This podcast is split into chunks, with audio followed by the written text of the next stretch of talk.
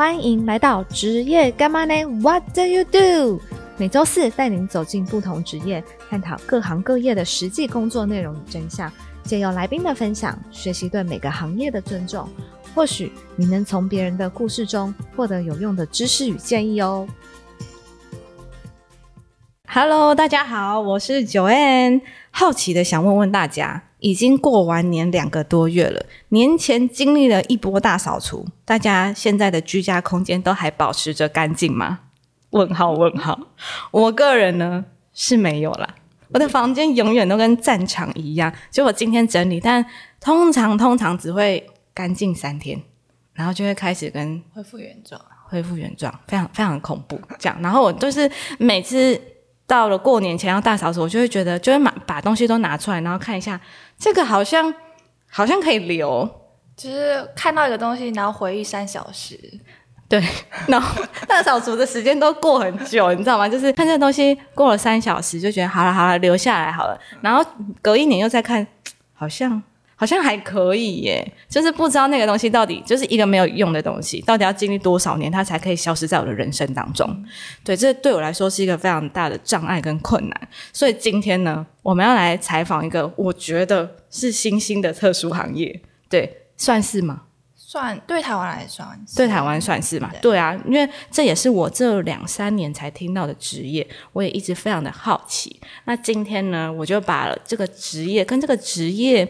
你可以想象到的气质不太符合 的一个人，邀请到了节目，那他就是我们的叫做整理师，居家整理师。他今天会跟我们分享很多关于这个行业的故事，然后这个行业到底在做什么，他跟我们认为的打扫阿姨有什么不一样？对，好，那我们就来欢迎我们今天的大来宾是整理师凯儿。Hello，大家好，我是整理师凯儿。看看大家听听看，这个声音 是不是非常的甜美？我跟你说，那要不是我们没有录 YouTube，你就可以看到她长得有多美。先来问一下凯儿，就是什么是居家整理师啊？可以帮我们简单介绍一下吗？整理师其实就是呃，为空间做物品的规划，不管是居家空间也好，办公空间也好，仓库这样，然后比较深层的。意思的感受是，其实是心灵跟生生活的呃规划跟整理，然后还有你的生活断舍离，因为所有的物品都跟你是有息息相关。对啊，否则你不会让出现在生活当中。真的，所以其实是我们是陪客户一起看他的生活。哦，陪他回忆过往点点滴滴，是不是要陪他花很多的时间？但是我们会加速那个速度，嗯嗯嗯，就是我们看这东西，然后我们会用很比较呃第三者的角度，因为不，我们跟那个东西没有关系啊。哦，所以说哦，我们就说哦，为什么我们觉得可以留？哦，当局者迷。对，哦，所以简单来说，整理师就是协助我们居住的空间。或是你使用的空间，然后把出现在这空间的物品做有系统、有逻辑的规划，然后协助客户做断舍离。对，这样。那你做这这个整理师多久了？我做快四年，四年哦，哇，蛮久的哎。你可以跟我们介绍一下你怎么会想要做这个整理师吗？契机点是什么？一开始其实是我爸妈觉得我房间非常的乱，原来你也有这样的历史。我自己到府之后就觉得哪里乱，有比较有伤害，是这样子吗？对。只是我一开始这这是第一点，然后第二点就是我也很好奇，呃，别人家到底长怎么样？哦，就是每个人在形容他们家的环境啊，或是他们的生活都很不一样。然后说，那你到底你们家是长怎样？对，哦，对。那你的职涯规划到现在是跟整理师有任何相关吗？还是单纯因为你爸妈觉得你房间很乱？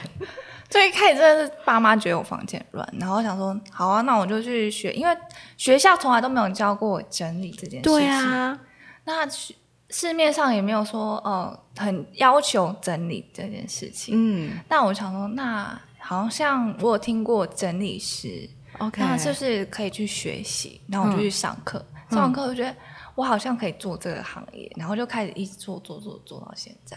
那你的房间有因此变干净吗？现在东西变得比较精简，就是我会比较了解自己，说我需要什么。哦，所以也是有帮助到自己这样子。那你在经历了四年之后，你对这个行业还有热情吗？当然还有热情，你就会发现每个家其实都有很有趣的一面，就会哦，原来他的生活是这样。这个行业的生活，因为我们会接触到不同行业类别的人，哦然后不同环境，我们可能也有豪宅，然后有那种出租屋套房，嗯然后每个人都是有不同的故事，然后你就是陪他在整理的过程，你就听他在讲他的人生故事，这样。哦，哎，很有，其实很有趣哎，有归纳出就是哪一个职业的人家里比较乱吗？呃，有其实有这种没有，但是就是有些人会觉得说，好像没有某个星座会特别整齐或者特别乱，但是我发现没有。也没有，是不是？就之前不是有些人是说哦，处女座对啊很整齐，可是没有。我有个客户，他处女座东西超多超乱，真假的？你就觉得哎，这是被打过的空间吗？真的真的假的？哎、我有我有看过凯儿，就是有分享，就是他客户的空间。我想说，真的就像你讲的，其实我的也还好嘛。他没有他没有路可以走、哎，就有些人是要跳进去，对啊，跳进那个床上然后睡觉，然后那个床就是也是很多东西。然后他可能睡觉还要挪一下，然后窝在那边睡，他可能就卷成一个自己一个小空间这样。真的很厉害哎、我嗯，也算是一种佩服啦。对，那整理师在台湾就是多久啦？这个职业？是已经快十年了。然快后10年一开始其实不是做居家空间的整理，可能是只是帮你做呃简单的衣柜哦，就有些人不会搭配衣服，然后可能从衣柜断舍离，然后一直到空间。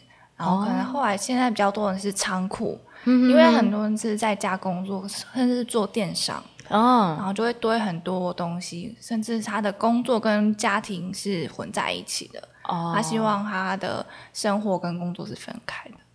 哦，所以他可能有一个仓库，有一个空间，那它里面就是摆了很多他工作的东西，那也混合着他居住空间的东西，那希望把它分开，就会找上你。对，哦，那还有像什么样的客户、什么样的特质会找上整理师？在台湾需要整理师的人或者是家庭多吗？就是有小孩的家庭，哦就是你会需要整理，已经是有家庭有人员出入，例如说出生、死亡，嗯然嗯，后结婚、离婚，然后有小孩，就是说长大出去念书，不就房间就空了？对然后爸妈就觉得啊，那个房间好像可以堆东西，然后小孩就回来就没有空间可以睡。嗯，然后他就是后来就是久而久之，觉得还是要小孩回来还是要有地方给他住啊，是所以就可能开始就是想说，哎，那我空间好像需要整理，是然后可是我不会规划，哦。那你你现在算是很多人需要这样子的服务，对不对？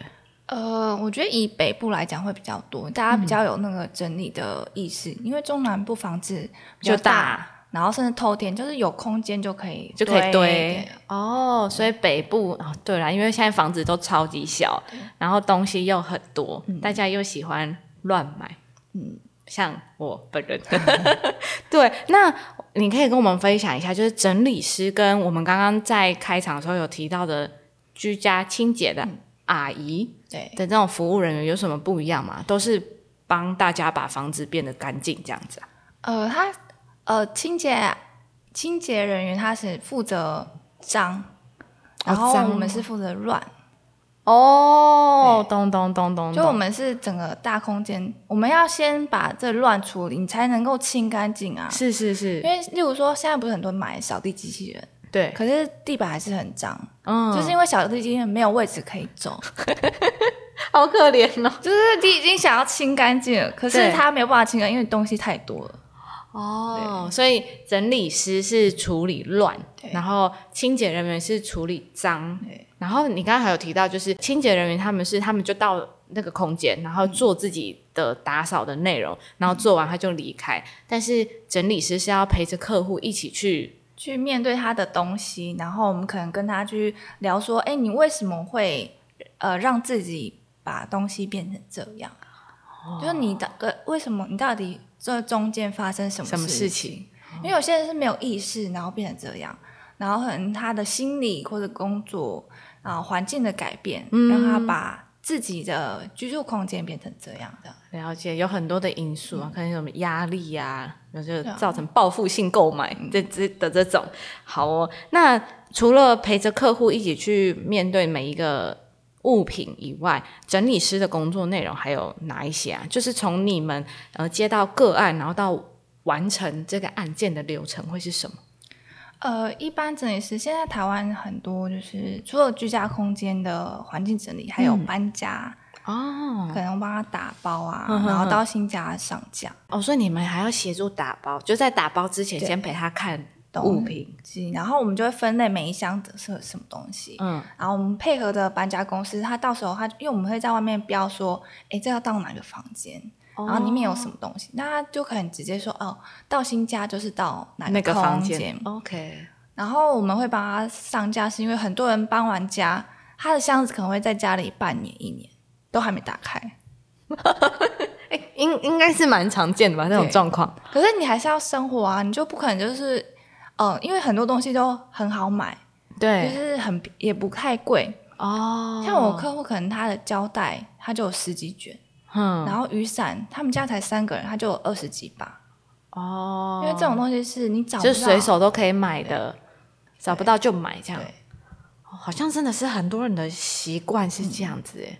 可是他明明就在你家，对啊，那像我就是这种，就是出门不喜欢带伞，只要出门没有下雨，我就不会带伞。然后在路上如果下雨，就要买伞，然后再把伞带回家，然后就是一直这种循环。哦，所以你你们有点算是整理师，有点算是终结懒惰，然后跟浪费。其实你就会发现说，哎，其实你们家同样的东西有很多。对，然后我们就是处理过程，是我们整个东柜子啊，还有整个空间，我们全部东西都会拉出来。每一个东西都拉出来。对，就是抽屉清空，柜子清空，然后把同样物品集中，你就会知道说啊，原来我有二十几把伞。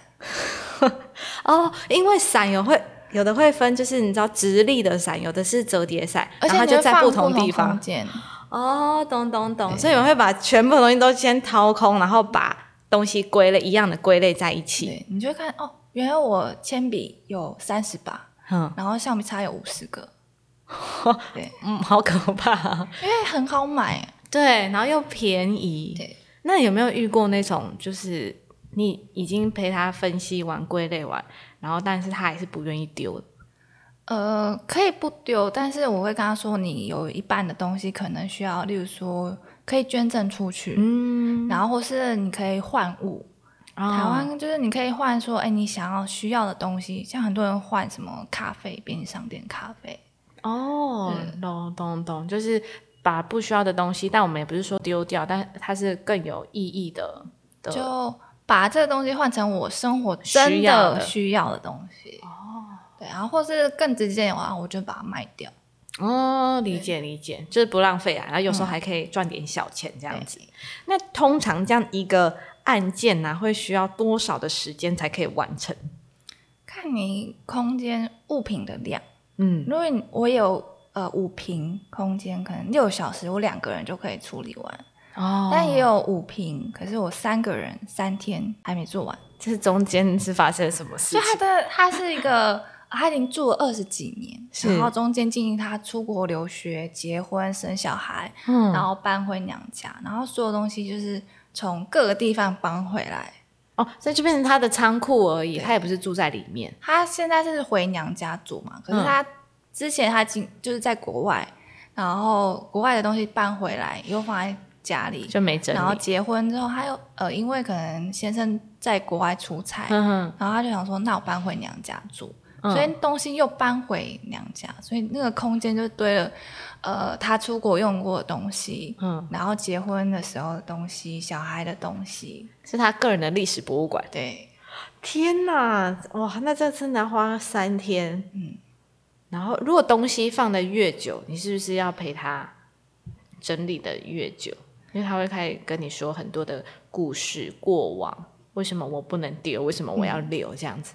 但是还是你同时手还是要做事情啊，就是你们很忙，你们要一心二用。就是你要先听他讲，然后说哦为什么会这样，然后说，但是因为我们还要同时就是让他看别的东西，嗯，他不能一直看同样的东西，然后讲很久，然后就在中途呃不小心打断他的思想，然后说哎那这个呢，那这那下一个是说，哼哼哼，哎，那你没有就是统计过，通常会找呃整理师的。就是客户的年龄吗，大约是三十五到六十之间。哦，三十五到六十，觉得你已经经历了可能呃念书啊、出社会，甚至结婚生小孩的年纪。那年纪越大的人会越难处服务吗？不一定哎，有些人是像年纪越大的话，有一种是可能是呃没有人陪他整理哦，就是先生啊、小孩都不管家里。然后都是他一个人，他其实心很累，他觉得自己整理家里很累，所以他就干脆不整理。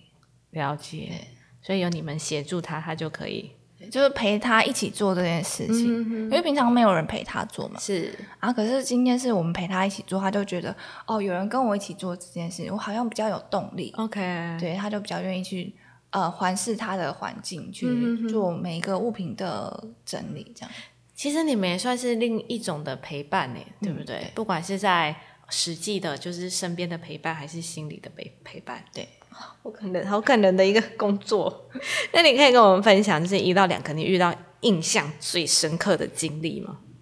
呃，我有那种就是大门，它只能开一半进去啊，这还要侧身进去，对，只能侧身进去，然后进去也是都是跳进去，就是从玄关开始就这样。嗯，然后后来发现说，哎，以为一开始以为是女儿预约的，嗯，然后又一开始以为说，哦，是不是呃妈妈是一个囤积症？对，然后所以或把家里每个空间，他不管真的是所有房间、厨房，然后书房，每个空间都这样堆着超多东西。那他平常要怎么生活？可以生活吗？他们可以生活，可以煮饭哦，可以煮饭，好厉害哦。然后后来发现说，哦，是妈妈其实是一个非常热情，然后很喜欢去呃交际的一个人。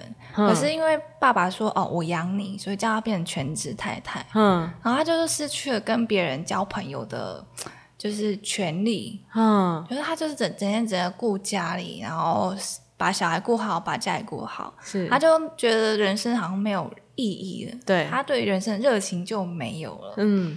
可是他有很多的兴趣，嗯，然后很多想要做的事情，嗯，然后觉得，哎，我什么都不，可是我现在是全职太太，我什么都不能做，嗯，那我好像不知道自己能干嘛，对，不知道，然后他就开始堆东西，嗯，然后他也不去看任何东西，也不整理，然后他们家客厅是没有位置可以坐，对，哇，像爸爸受得了。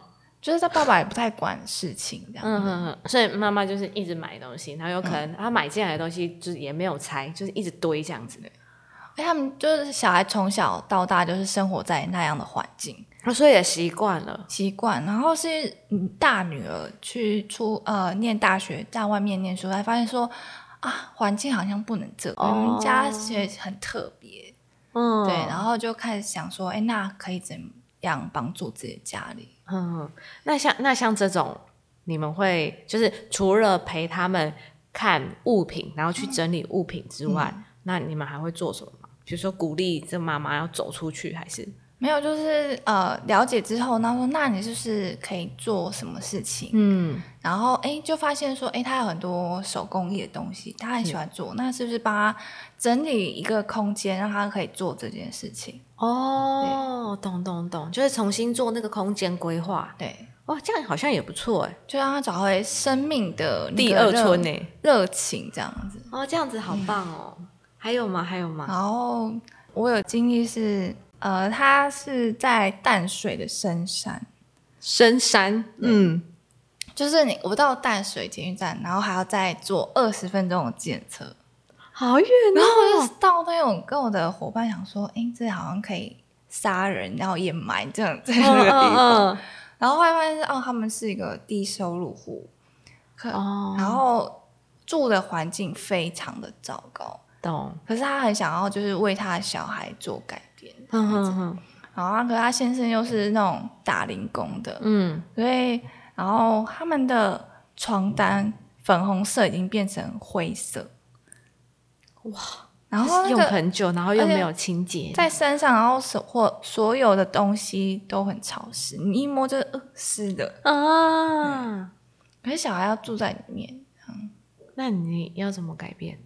就呃先把他脏的东西先清出去，嗯，然后跟他讲说，哎，你这个东西要洗，不然你的小孩可能会生病，或者你会生病。是是是，然后还有帮他把物品大致的归位，嗯，但是只能粗略，他没办法像一般家庭，我说哦，我可以很细致的去做分类，因为你只能帮他做一个开头。懂。他是已经有想说改变环境，但他没办法做到像别人很哦很精美的家庭，懂他的环境就是不好。对，而且是可能在预算上也没有办法有这么多。嗯，哇，那这样真的是蛮辛苦的哎。那 我觉得听起来就是，呃，整理师这个职业好像是陪伴，然后整理物品，然后空间规划，就本身就已经不是什么简单的事情了。对要花非常多的时间，然后整理师也要有逻辑。对对，那你觉得就是身为一个整理师啊，最重要的技能是什么？体力，体力。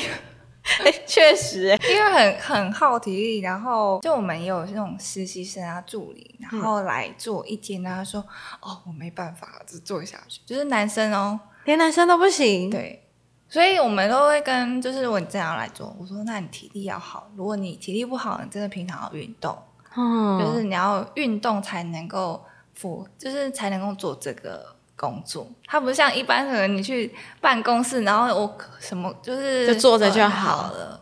我因为很少有工作是你需要特别去为了它运动，对啊。可是这也是你真的是要平常要训练自己的身体，训练自己的体能。真的哦，对，这么累？那你平常在训练吗？就是要平常都是可能要运的，可能要跑步啊，嗯哼哼然后练一些体能这样子。所以你要搬东西，然后爬上爬下。但是我们会教呃我的助理说你要怎么办才不会伤到你的腰，哦，对，你们这个很可能会有职业伤害哎。然后你才不会受伤，然后你要怎么做这样。天哪！哎，那我想问一下，如果那种家里像刚刚你说的，就是开一半，嗯，只能开一半进进入的这种，那你们不是要先把他的东西都先就是比如说翻出来，然后做分类？他要在哪里做？我们就在东西上面，然后我们就直接拿乐事来说，哎，那我们先把坏掉的东西、不能用的先清先出去，哦先丢掉。懂懂懂，然后我。们再看说，哎，什么东西其他的好像还可以用，或是哎，我也不确定它还可不可以用。可是那种一眼就是那种烂掉的、坏掉的，嗯哼哼那我们就可以直接直接丢掉。哦，理解。好，那除了体能以外，还有空间感啊，你要去看说，哎，这个空间可能需要多大的，例如说收纳用品，或是、呃，我这东西可不可以放在那边？就是你要，因为我们会重新规划它的物品的位置，对所以你要去想说，哎，我这个东西放那边 OK 吗？哦，对跟会不会那个动线是不是方便的？哦，了解。哎，那那你因为你要看，就这个空间适不适合放多大的，比如说柜子好了，你是可以用眼睛测量的吗？可以大略，但是我们还是会用尺去稍微 量一下。我这是什么笨问题？可是可以大略，因为你可能坐久就是很、嗯有一些尺寸的收纳用品就就已经很熟悉了，然后你就可以大略，哦，这好像可以放那个某个系列的收纳用品。哦，懂懂懂，了解。还有吗？就是你要会呃懂得倾听客人，你不能要一直讲一直讲，因为很多客人就是希望说我们教他很多收纳的技巧，嗯，可是其实你要先去了解说他为什么变这样，然后你再跟他说哦，其实你可以怎么样做，怎么样做。哦，倾听，倾听很重要。而且有一些，比如说像是可能刚刚那个妈妈，或是一些自己住的人，嗯他可能就是真的很需要别人听他讲话，对不对？或是那种北漂，他没有什么朋友，懂。有些是那种边缘人呐、嗯。然后他就没有朋友，他也不知道去跟很多事情不知道跟谁讲，然后说那不想让我的朋友知道，知道。或是我的家人知道，然后他就觉得懂哎，我们好像这是一个陌生人，可是又好像可以讲的一个对象这样。了解，难怪整理师又称为诊疗师对，聊天的聊，原来是这样。所以你你觉得要要有体力、空间感对，然后还有倾听的能力，嗯，其实蛮多的。可是这只是很基本，很基本。可是你还，例如说，你可能还要有美感啊，你要帮因为有时候我们不是东西多而乱，而是呃视觉杂讯太多，哦。因为颜色太多，懂懂然懂，后你要怎么帮他改变？说，哎，我要让颜色少一点，嗯嗯或是我什么样收纳品可以让它改变？这样，嗯，有些可能改变一下排列组合，像衣柜，我们会希望说，哎，呃，就是说按照颜色。懂。或者按照花色去排，你就会觉得、哦其实同样的都是挂跟以前一样，呃，一样的衣服挂在上面。嗯，可是你按照颜色跟没有按照颜色那个摆就很不一样。哦，所以衣服如果是挂着的，你嗯们就会建议说，就是按照同个色系，嗯，然后同个花色，对，其实抽屉也可以啦，嗯就是你打开你也会觉得心情比较舒服。嗯，哦，哎，那那我我又想要问一个很奇怪的问题，嗯。就比如说，好，都是印花的衣服，但是印花的衣服我有分成白色印花，然后跟蓝色印花，这是两件，那我应该要把它放在印花类，还是分在白色跟蓝色类？看它颜色哪一个偏多，哦因为蓝色你可能只有一半是蓝色，对，然后有一半，或是有些只是点缀的蓝色，哦，然后它是浅蓝、深蓝。哦，就是你要看它是哪一种。哦，就是看哪一个面积大，你就把它归然后如果。说真的看起来很滑，你就把它放在花花的那一类。哦，懂懂懂。那我回家就先做这个，我人人生第一步。那比如说长长短短呢？那你就看你想要就是依照长度来摆放，还是依照花色。嗯，因为你也可以同个花色，可是你有长，然后再按照长短。嗯嗯嗯，对，有些人是觉得说他会择一，有些人是要两个都要。那他就是你在同个花色，然后你再排长短。哦这这是大学问呢，好难哦。对，就看说，哎，你是希望是哪一种？哦，懂懂懂。但是如果按照那个凯儿的逻辑，至少我们的衣柜打开了不会觉得是非常凌乱，嗯而是有一有一些美感，然后又是整齐的。而且这样子，你下次找衣服也比较方便啊，你就知道同个花色或呃白色可能有五十件。然后就不用在那边分来分去。但是冬天跟夏天也是要分开。如果你没有那么多衣柜的话，就可以合在一起。哦，懂懂懂，还是要看你的居住空间多大，然后你衣柜多大，跟你的衣服量。对，哎，那整理师有建议说，比如说几平的空间，就是可以拥有多少衣服吗？看你的生活习惯，你有没有需求量很大？嗯，那我们还会建议就是一进一出，就是依照你的衣柜大小。对，那如果你衣柜就这么大，你不想再添购新的，衣柜。那你就是在这些量里面去寻找，你要学会搭配衣服。嗯，其实你不是、没有衣服，你只是不会搭衣服。对啊，懂。一进一出就是，当你想要买一个新的，你就要淘汰一个旧的。对不然你就是一件衣服，你可以搭那种七套。嗯你这那种时尚杂志不是说哦，这个这这件衬衫，然后它搭，然后三十天，然后我七件，七件，对。又是另外一个学问了。对，就除非你就是你要愿意去学习，说哦，我这个去尝试去搭配，因为我们在现场你可能没有办法当场试穿，对啊，所以衣柜我们都会希望说，哎，你每一件都套在自己身上看看，哼哼哼，因为你现在套上去，跟你当初买的时候套在身上感觉不。一样哦。所以你们在当下的话，就是会协助他们把那个呃衣柜，像我们刚刚的逻辑先摆好，但是会再给客户建议说，你还是事后要自己套在衣身上看看，去做一些断舍，离。第一步是你先呃拿起来，你看，真的不喜欢，那就是很直接的不喜欢，你就不用试穿，嗯嗯嗯然后嗯就淘汰，嗯。然后放在衣柜上，你还是觉得有些可以再减少，嗯那你就每一件都试穿。嗯，懂懂，这个就是要靠自己的功夫的。对，对，那凯尔，你觉得啊，整理师这个职业的未来发展好吗？目前你在这个职业上面啊有没有碰到什么样的困难？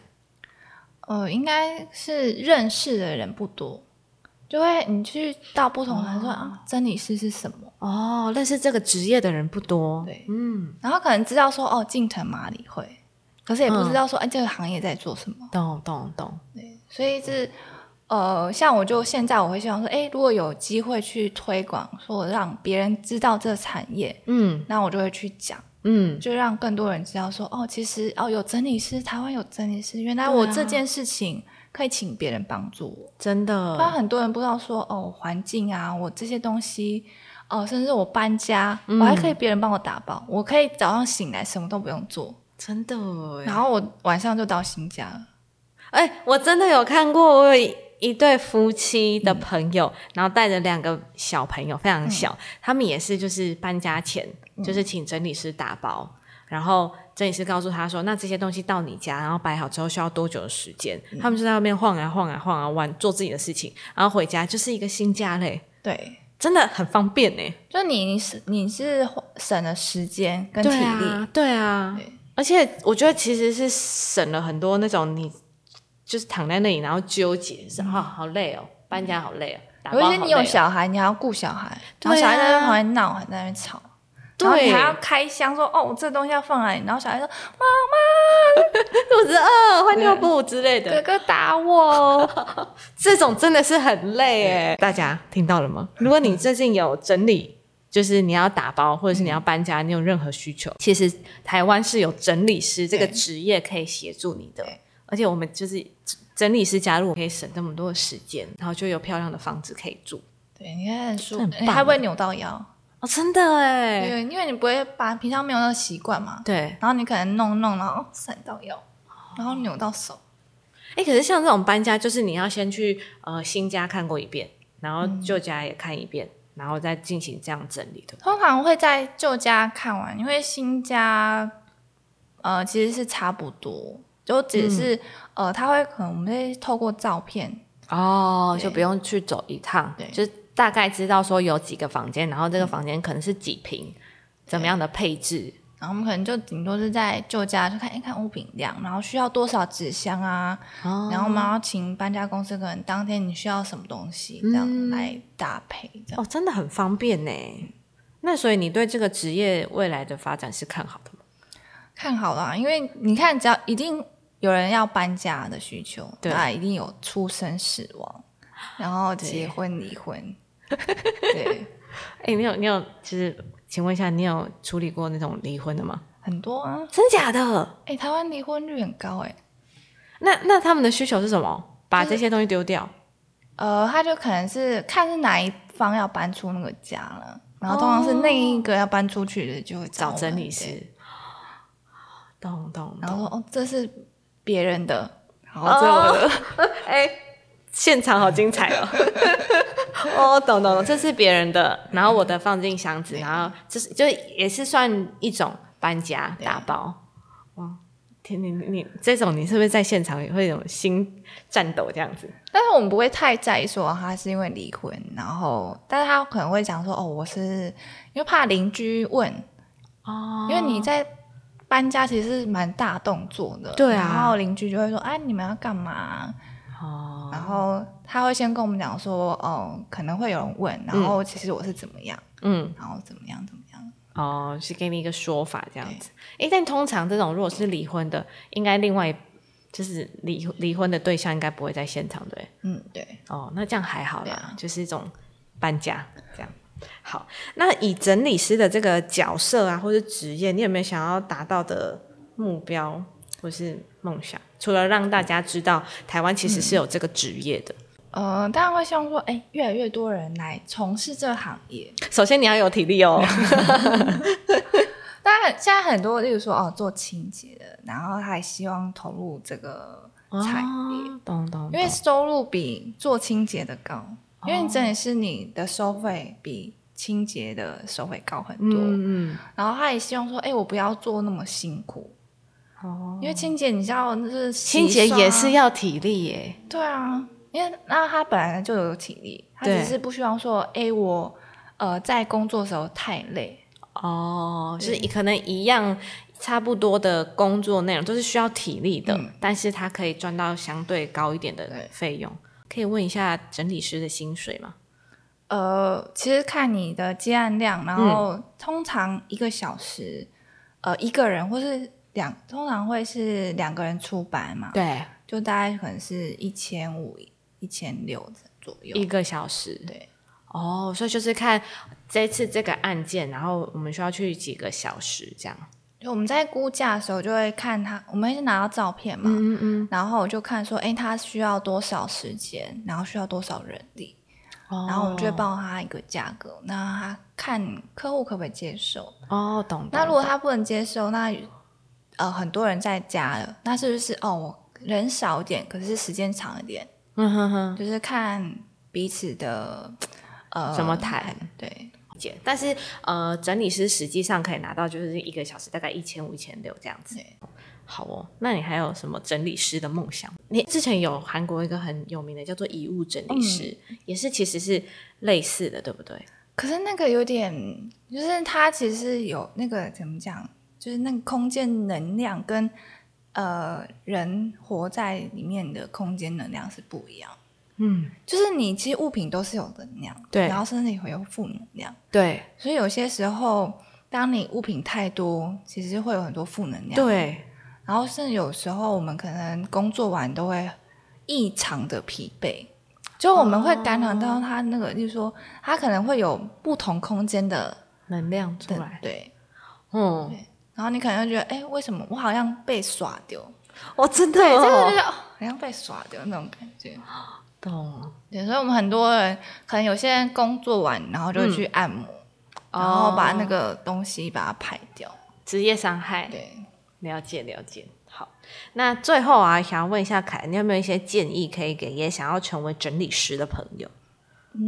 就是当然你不要想这个行业多么的美好，因为很多新闻媒体会说，哦，这个可以月入十几万，嗯嗯，但可能没有到那么多，嗯，但也是可以。懂，就是看按量嘛。对，看你怎么规划。嗯。然后你如果想要真的想要从事，你可以多对空间有了解，嗯，然后还有你要训练自己跟陌生人的那个接触，懂，因为每个客户你都是第一次接触，对啊。所以你要就是因为有些人可能他比较内向，嗯，那他可也可以做，但是你要必须要跟别人搭配，懂懂，就是可能有一个主轴，有个主要跟客户聊天，然后他我，但是他能力是收纳能力很好，嗯嗯嗯，那我就是做那个小帮手的。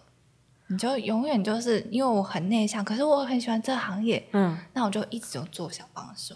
哦，所以，如果你是很热情的人，那你就是哦，那我就是训练我讲话，嗯嗯嗯。然后我就是去看很多的呃，跟客户沟通，嗯，跟人与人沟通是。然后跟还有对空间我练习，懂，然后我要学习说，哎，不同的收纳品我要怎么使用。嗯嗯嗯对，嗯，平常要做个功课，例如说你要常去一些卖场、看一些新的东西，嗯哼。因为客户很多东家里的东西物品其实是我们自己不会买的，，OK，就是你会看到说，哎，这是什么？这要干嘛？我都不知道。哦，所以你要了解，对，你的平常做的工作可能就是要去哦卖场，嗯，或是你如果真的没有时间去的话，或是你也没有就是体力，就是因为你逛其实也是蛮耗体力。对，哦，那你就是上那种什么拍卖网站，嗯什么 PC Home 啊、Momo 那种，你去每个列别去看哦，现在有什么新的东西，哦，懂懂，就是对于空间，然后还有收纳工具的了解，这样。还有物品的了解，哦，然后说，哎，为什么这东西长这样？了解。对，哎，那其实就是比如说你们每一次出班可能有二到三个人，嗯。那这二到三个人是会有各自不同的任务，对，就是会我们会有一个主要的人，是聊天。对，然后他可能是就会安排说，哎，那今天你去，就是说今天你去折衣服啊，你今天来分类这些杂物，哦，对。然后另外两个就是小帮手。对，了解。哎，这这这个行业真的蛮有趣的，嗯，因为好像有点想要去做，哎，如果如果有一天大家没有在听到这个节目，可能就去当整理师了。所以我们看到就九月在哎 在整理，对对对对对，因为我其实对这这一个就是什么空间的规划，然后跟物品的摆放收纳，我是很有兴趣的。就是我很喜欢看这一类的文章，但是不知道为什么是我很喜欢看，但是我的房间还是长这样。如果能像凯儿这样，就是你去做这个工作，对你的人生也是有跟生活有很大一个帮助的话，其实也是蛮好的，对对不对？但你要有那个耐心，因为你要听别人一直讲一直讲。哦，对啊。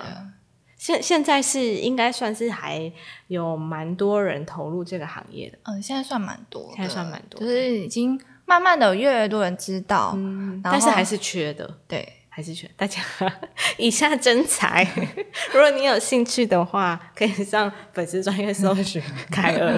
嗯，他现他现在有一个有一个那个整理师的的公司，对不对？可以联系他投履历，可以吗？